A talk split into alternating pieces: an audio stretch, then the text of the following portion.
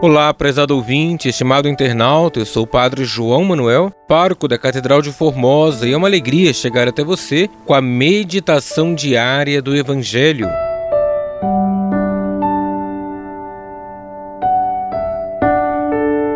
Hoje, quinta-feira da sétima semana do Tempo Comum, vamos meditar com o Evangelho de Marcos, capítulo 9, versículo 41 ao 50. Naquele tempo, Disse Jesus aos seus discípulos: Quem vos der a beber um copo de água porque sois de Cristo, não ficará sem receber a sua recompensa. E se alguém escandalizar um desses pequeninos que creem, melhor seria que fosse jogado no mar, como uma pedra de moinho ao pescoço. Se tua mão te leva a pecar, corta.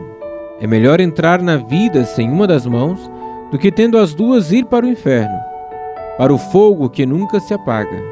Se teu pé te leva a pecar, corta-o. É melhor entrar na vida sem um dos pés do que tendo os dois ser jogado no inferno. Se teu olho te leva a pecar, arranca-o. É melhor entrar no reino de Deus com um olho só do que tendo os dois ser jogado no inferno, onde o verme deles não morre e o fogo não se apaga, pois todos hão de ser salgados pelo fogo.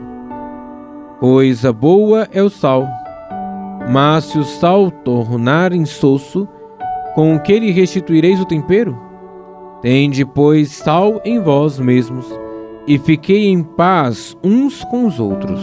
Palavra da salvação, glória a vós, Senhor.